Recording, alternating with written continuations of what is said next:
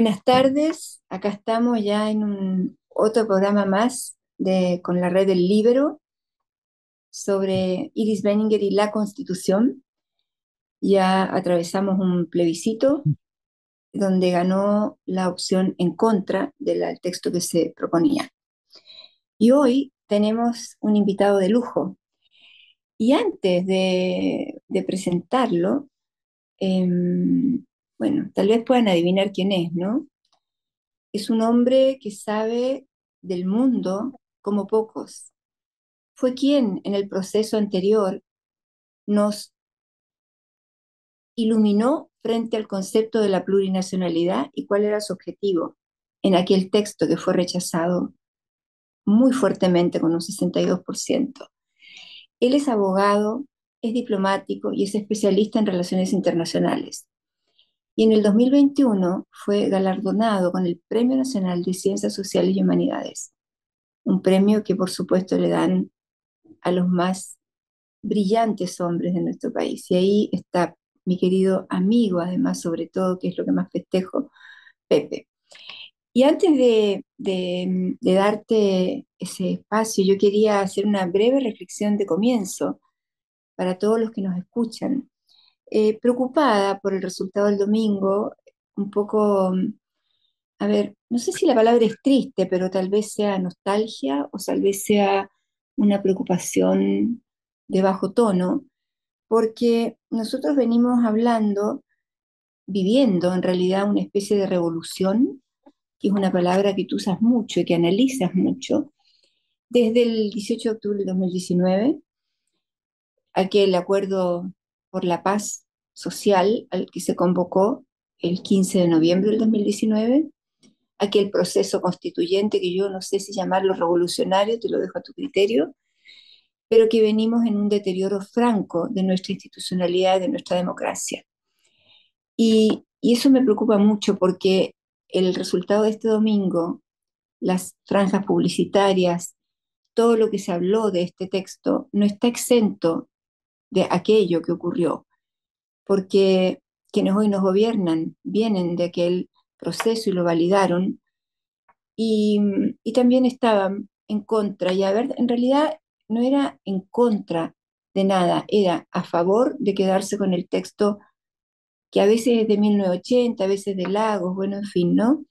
Ahora será del plebiscito actual, no lo sé. Pero es el mismo texto que, que nos rige hace muchos años. O un texto que tenía algunas claras mejoras para ciertos temas importantes por los cuales se viene luchando.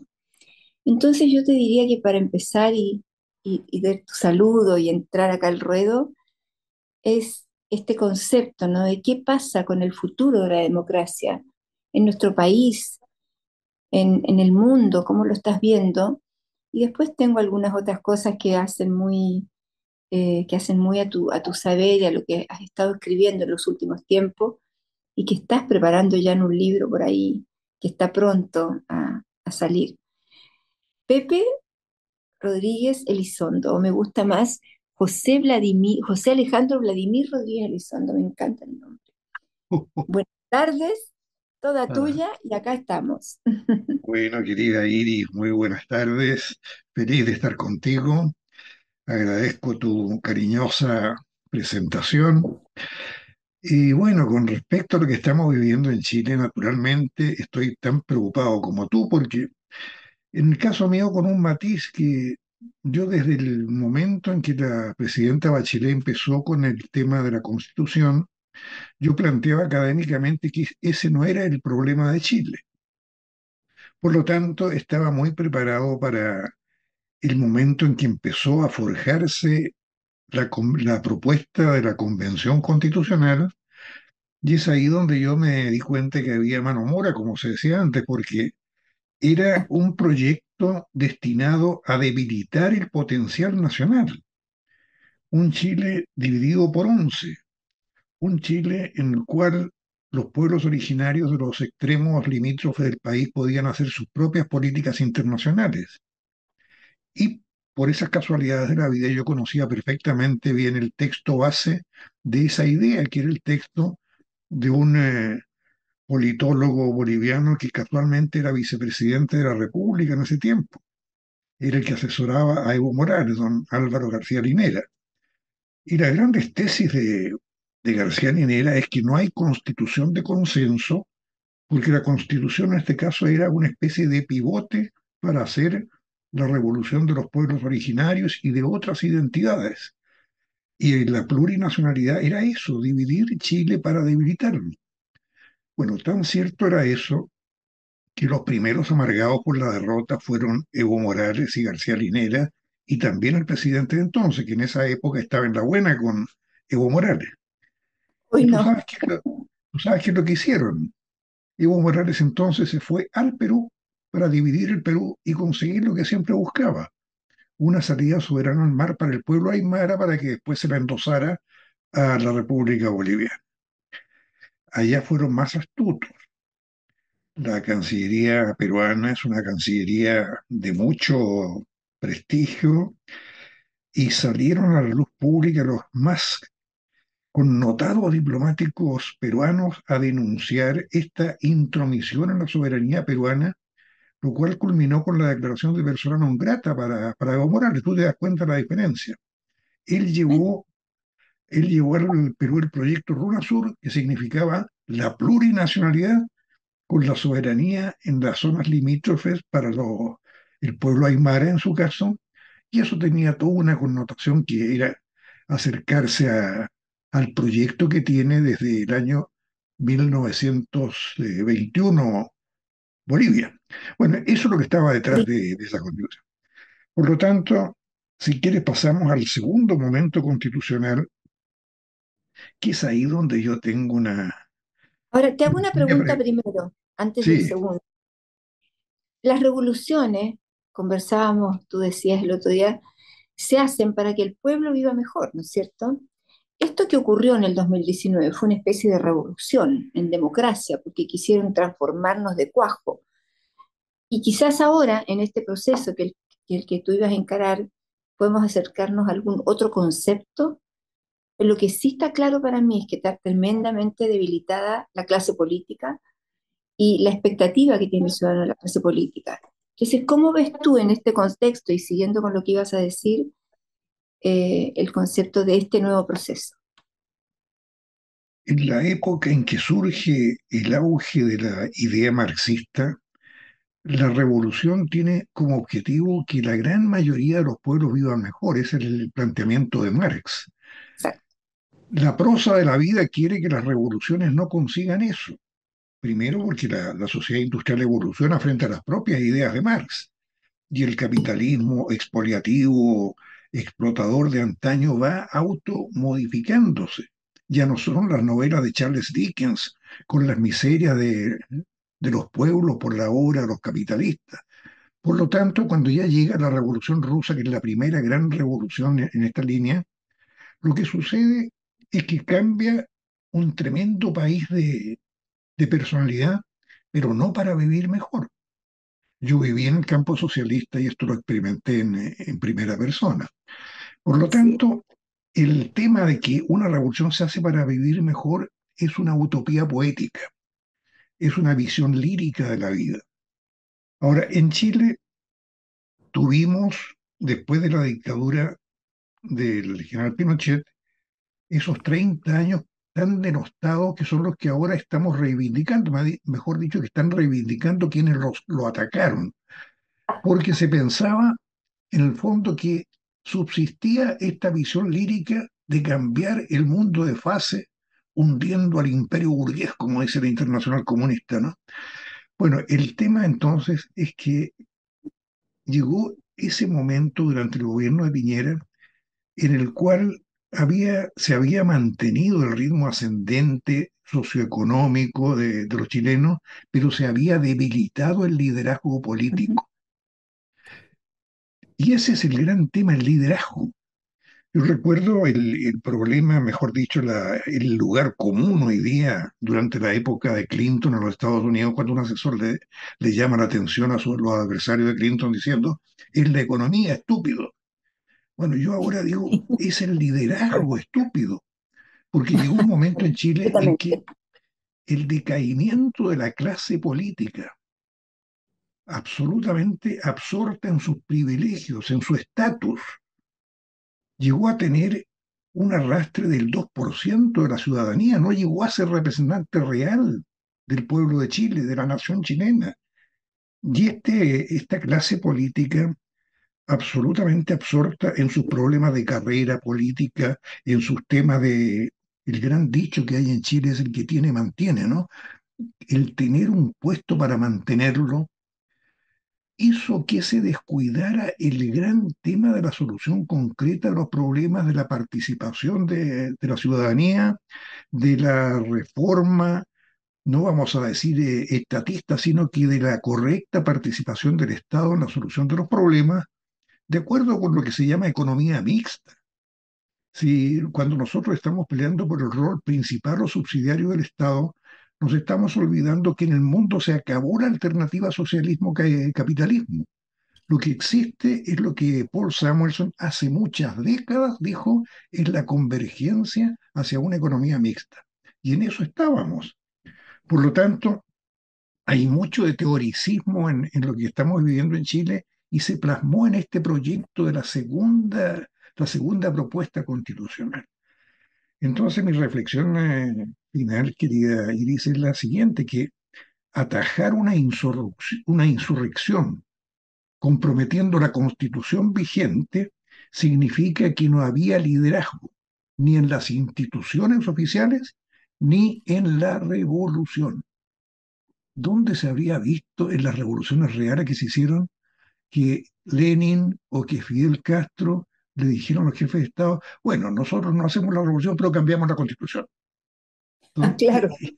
Ese, ese tema, bueno, yo como abogado, lo primero que aprendí en la Facultad de Derecho es que los hechos preceden al derecho.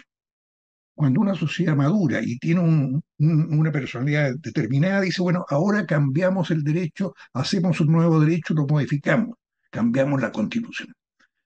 Pero cuando se quiere decir, cambiemos la constitución para hacer la revolución, yo digo, ¿en qué mundo estamos viviendo? O sea, se confía en la técnica del derecho para cambiar de raíz un país. Bueno, y todavía no salimos de, hecho, de eso. Y aquí un último punto que te quiero plantear. En uno de los grandes teóricos de la violencia, Georges Sorel, francés, se, burlaba mucho de los ultraparlamentarios franceses y decía que su revolucionarismo llegaba hasta el momento en que se ponían en peligro sus privilegios. Una retórica muy dura, pero cuando llegaba el momento de los que hubo, entonces decía, caramba, yo estoy ganando este, este sueldo tan bueno, tengo auto, tengo chofer, tengo esto, tengo lo otro. Me temo mucho, querida amiga, que en Chile nos esté pasando hace mucho rato esto y que no queremos enfrentarlo. Y quienes lo vieron claro y ganaron votos con esto, ¿quiénes fueron? Los jóvenes que hoy día llamamos millennials, que pasaron de la universidad a la Cámara de Diputados diciendo hay que rebajar los salarios parlamentarios, los privilegios. Bueno, después olvidaron. Y eso y son quienes nos gobiernan hoy. Ahora, qué interesante, tú dijiste una frase que me encantó, la prosa de la vida, ¿no? La prosa de la vida la escriben varios, ¿no? En distintos ámbitos, pero la escriben justamente los líderes, la escriben los políticos que si deciden elegir una carrera política es porque, es porque, y voy a hablar en teoría, piensan que lo que más les importa es primero Chile, segundo los problemas colectivos de los ciudadanos de Chile, y, y por último, o tercero quizás su, partido y cuarto su persona. Y eso está totalmente invertido. Eso es lo que yo siento. Y eso, esa, esas personas que se sienten líderes no lo son. Y ahí estamos en un problema, porque la prosa de la vida, como muy bien dijiste, me encantó la frase, además porque tiene este ritmo, ¿no? O la versión lírica de la vida, son estos personajes que no saben y no se han anoticiado de que no son líderes, de que no están liderando un una verdadera revolución democrática que solo aspira a un modelo de país que le permita a la sociedad vivir mejor, salir a la calle sin miedo, pagar impuestos y que sean bien usados por el Estado. Me parece que estamos en un, en un grave problema. eh, tú has tenido tanta experiencia y fuiste embajador en Israel, viviste fuera del mundo, eh, conoces muy bien Cuba desde tu propia experiencia y militancia primaria, ¿no? Eh, ¿podrías contar un poquito de eso y, y cómo ves tú? eh, ¿en dónde estamos parados? Porque sí una cosa tengo clara, que el programa de Gabriel Boric, que está colgadito en el CERVEL y al cual no se le ha movido una coma, tiene un capítulo especial que dice iremos hacia la plurinacionalidad. Ese es su programa de gobierno y que hoy yo sentí ayer, después de escuchar algunas declaraciones muy desafortunadas de algunos miembros del gobierno respecto a este triunfo efímero que significó el, que ganara el en contra el domingo, eh, estén otra vez con esa aspiración y está en su programa de gobierno. Entonces, hay una preocupación ¿ah? entre la, porque buscan otra cosa, y eso es lo que te quería preguntar, ¿no? ¿Cuál es el riesgo que tenemos? ¿Hacia dónde van ellos? ¿Qué es lo que buscan ellos? ¿Y qué podemos hacer nosotros? Están los ellos y los nosotros. Para mí, aquí no hay victoria de nadie, ¿no? No creo que en el gobierno se diga que esto fue una victoria de ellos y pienso que el presidente Bush lo tiene perfectamente en claro. Yo le escuché el discurso, eh, fue un discurso muy sensato Muy sensato. y comprobó lo que yo vengo diciendo, que estos jóvenes, que ya no son tan jóvenes, ya están llegando a la edad del, del adulto, no venían preparados para nada porque una persona que pasa del centro de estudiantes a ser eh, ministro, a ser presidente, le falta todavía mucho, mucho recorrido. Pero han ido aprendiendo, es decir, eh, fueron elegidos para aprender a gobernar y ahí se ha producido una dicotomía. Yo creo que el que más ha aprendido o está aprendiendo es el presidente Boris. Entre otras cosas, porque se ha visto expuesto a la vida internacional, donde ya no rige el poder de Chile, el poder de nuestras instituciones ni de nuestros rebeldes. Ha visto que, por ejemplo, para Chile en lo internacional la Alianza del Pacífico es una gran conquista de gobiernos anteriores, de gobiernos, digamos, de derecha, si se quiere, pero que beneficia a Chile. Entonces se puso en contradicción con el presidente Petro y con el presidente AMLO de México, que querían votar la Alianza del Pacífico porque no les gustaba la presidenta Boluarte del Perú. O sea, ideologismo puro. Puro. Y ahí tenemos entonces un primer gran aprendizaje del presidente Boris. Pero él solo, perdona que te interrumpa, Pepe, pero tengo la sensación de que su discursiva es siempre buena y sensata. El problema es la acción posterior, qué es lo que hace con la discursiva. sí, sí, justamente ese es el problema, porque eh, había, hay un libro de Lenin que dice un paso adelante, dos pasos atrás, ¿no? que es un clásico de la, un clásico de la revolución. Pero en definitiva, se va avanzando un paso y eso va permeando a alguien de, su, de sus huestes. Entonces aquí tenemos un presidente que en lo internacional, por ejemplo, tenemos el caso reciente del de el loco, entre comillas, Milei, que es el único presidente de esta camada de líderes de izquierda que está ahí al lado de Milei, eh, dándose cuenta de que el Único. problema geopolítico de Chile está en el interés de las izquierdas, centros y derechas de Chile y no en las cabezas ideológicas. Entonces ahí yo, pienso que todas estas cosas golpean mucho a la gente más eh, exasperada ideológicamente del gobierno. Pero yo en eso estoy apoyando al presidente porque creo que por lo internacional podemos llegar a lo nacional, o sea, a la gran sensatez necesaria para gobernar un país antes que se nos deshaga el país. Porque. Los indicadores económicos que tú los manejas mucho mejor que yo, dicen cosas muy terribles, dicen cosas y mis amigos, mis pocos amigos empresarios me lo están diciendo. Mira, yo no voy a invertir, yo estoy viendo qué hago, eh, cuando se mete la pata en algún sentido ideológico, se retraen muchos millones de dólares de inversión, todas esas cosas que están pasando, pero que para la, la lírica revolucionaria no existen. Así es. Haber discutido, por ejemplo, como una cosa esencial para la vida de los chilenos si el Estado era principal o subsidiario, como empezamos conversando, ¿no? Esas cosas ya no se discuten en el mundo. China tiene un Estado que permite competir en los mercados. La revolución soviética terminó. La economía centralmente planificada de Cuba, lo vi hace pocos años, es realmente calamitosa, no funciona. Bueno, hechos. Es así.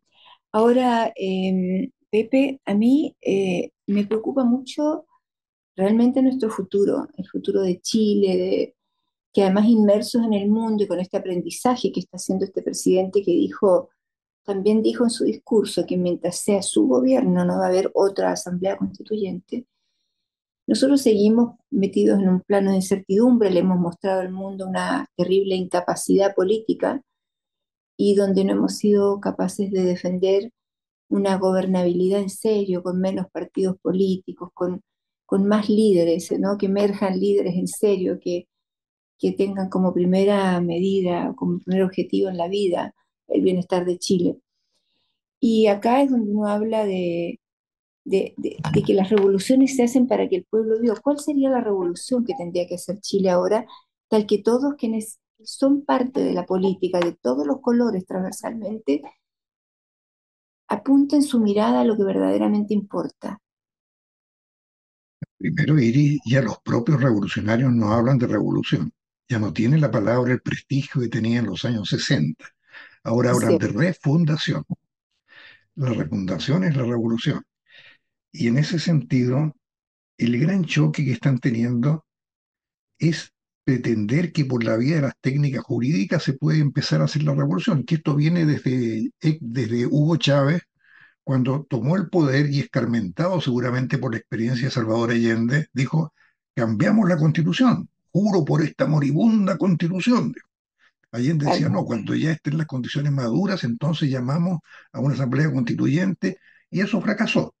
Por lo tanto, ahora viene esta ilusión que tienen los refundadores de que necesitan partir con un pie jurídico para hacerlo y eso no va, no, puede suceder, no, no está en la realidad. Antes de eso viene un terremoto de proporciones que no sabemos quién lo va a administrar.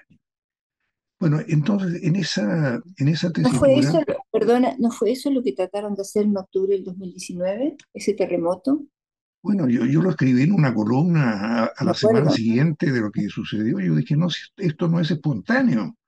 Aquí no hay espontaneidad, aquí hay un centro dirigente que no, no se muestra, que no se considera maduro. Es decir, no hay líderes. Como no había líderes, aparece como una cosa espontánea. Fíjate tú qué cosa más absurda pensar en un conato revolucionario sin líderes revolucionarios que estén dando las instrucciones, ¿no? Y la, quema de, la, de las estaciones del metro es el único eh, evento de, la, de esa época que todo el mundo reconoce como que no pudo ser espontáneo. Pero había un centro dirigente, y en esto lo he conversado mucho con analistas de mucho fuste, y yo creo que, por ejemplo, Sergio Muñoz lo tiene muy claro en sus columnas, ¿no? Que había un, había un centro dirigente. Que no haya dado la cara, bueno, demuestra lo que yo digo, falta de liderazgo a la derecha y a la izquierda. Así es. Oye, y estamos, el tiempo es, es, es, es, muy cortante con uno, ¿no? Porque estamos más cerca ya de terminar nuestra entrevista que daría para horas. Yo te quería, antes de terminar, leer un pequeño texto de Václav Havel, que hemos, hemos conversado muchas veces acerca de, de Václav Havel y también de quién podría ser un Václav Havel en Chile, ¿no? que pudiera tomar eh, esa, ese liderazgo. ¿no? Y dice así, ¿no? dice la, primera pequeña mentira que se contó en nombre de la verdad, la primera pequeña injusticia que se cometió en nombre de la justicia, la primera minúscula inmoralidad en nombre de la moral siempre significarán el seguro camino del fin. Y creo que ahí estamos, ¿no? Con una, con eso, tenerlo presente.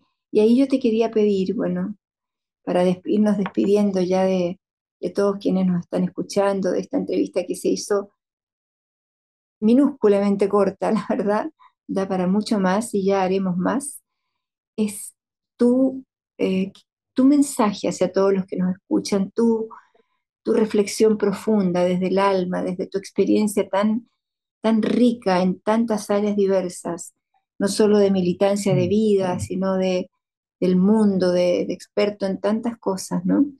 ¿Qué le dirías a nuestros oyentes? como, como periodista que ejercí el periodismo mucho en el Perú, me gustaba mucho hacer pronósticos, arriesgarme al pronóstico.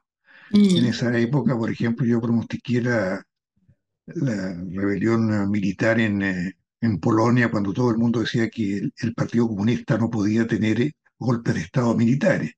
Bueno, ahí mi revista publicó al día siguiente la publicación, mejor dicho, cuando el general Jaruzelski tomó el poder en Polonia, sacamos una carátula que decía, sabíamos más que la CIA y el FBI, ¿no? Habíamos pronosticado un golpe militar en, Polonia. Bueno, eso es, un juego que me, me, interesa mucho, a mí que me gusta mucho hacerlo, y yo pienso que con una clase política que tiene la representación de un 2% del país, no podemos salir adelante, salvo que en esa clase política emerjan líderes como los que estamos esperando o que surjan líderes de afuera que no sean outsiders clásicos, que no saben nada de política y que vienen a, hacer una aventura en el país. Yo te diré que en la derecha tengo claro quién puede ser y quiénes, quiénes pueden ser. Y en el centro, bueno, ahí hemos compartido muchas veces contigo Inclusive yo fui, creo que fui el primero que le dijo a Cristian Barken, tú eres el Haffel chileno. Ahora, Cristian, Cristian es un tipo inteligentísimo, yo lo admiro mucho, y está sufriendo la parte sucia de la, de la política. O sea, él con muy buen criterio se retiró al sur de Chile a seguir haciendo poemas, eh, investigando en la literatura, haciendo programas culturales, entrevistando también y demostrando que de política sabe mucho. Mucho. Entonces, él, él sería el equivalente, bueno, ¿qué pasó cuando llegó Haffel? Que después de la, de la calamidad que pasó con el mundo socialista prosoviético, no había líderes. No iban a elegir para que gobernara un país liberado del comunismo a un comunista reciente. Y es ahí donde Haffel hizo el sacrificio personal después de haber demostrado que era un hombre que sabía de política, de ser presidente, y se dio el lujo de dividir el país en paz, la República Checa y Eslovaquia. O sea, tenemos que confiar en que en algún momento nuestro Havel emerja. O nuestra o nuestro Havel, ojalá, ojalá. Nuestro Havel. Nuestro Havel, así es. Ya lo tenemos, ¿para qué vamos a inventar otro? El, mundo femenino ha tenido, el mundo femenino ha tenido una revolución que es la única revolución irreversible. En eso nadie puede decir que hay que retroceder o que se puede retroceder. No es voluntario esto. La revolución feminista es la única revolución que no tiene pierde. Cierto, y qué importante. Qué importante. Oye, ha sido un placer, realmente un gusto eh, nutrirnos y nutrirnos todos de los que te escuchamos, ¿no? De tu de esa calma y de ese profundo conocimiento de, tantas cosas y de tantos, y no sé cuántos libros habrás leído en tu libro. ¿Cuántos escribiste, por cierto, para ilustrar al lector? ¿Cuántos libros publicaste ya? Alguien me lo preguntó, tuve que contar. Los libros, libros son 30. Ya. Y no te digo artículos porque artículos periodísticos, desde la época en que yo trabajaba en el Perú como periodista profesional, Debe ser mucho, muchos miles. Bueno, yo aspiro a que me hagas una caricatura, porque ustedes saben que además de todo, él hace unas caricaturas extraordinarias. Así que ahí veremos. Eso me divierte mucho, qué lástima que no te las pueda mostrar dando vuelta a la pantalla. Tengo todo alfombrado de caricaturas. Precioso. hemos conversado en público como conversamos siempre, pues sí, y ha sido muy, muy, lindo verte ahí muy grato. Y muchas gracias y muchas gracias a la red del libro, a todos los que nos escuchan, que hoy tuvieron el lujo, el lujo de contar con José Rodríguez Elizondo, un gran hombre, un gran amigo, un gran filósofo de la vida, ¿no? Así que infinitas gracias, Pepe. Estar contigo, un placer. Gracias a ti. Chao. Chao. El Libero, la realidad como no la habías visto. Haz que estos contenidos lleguen más lejos haciéndote miembro de la red Libero.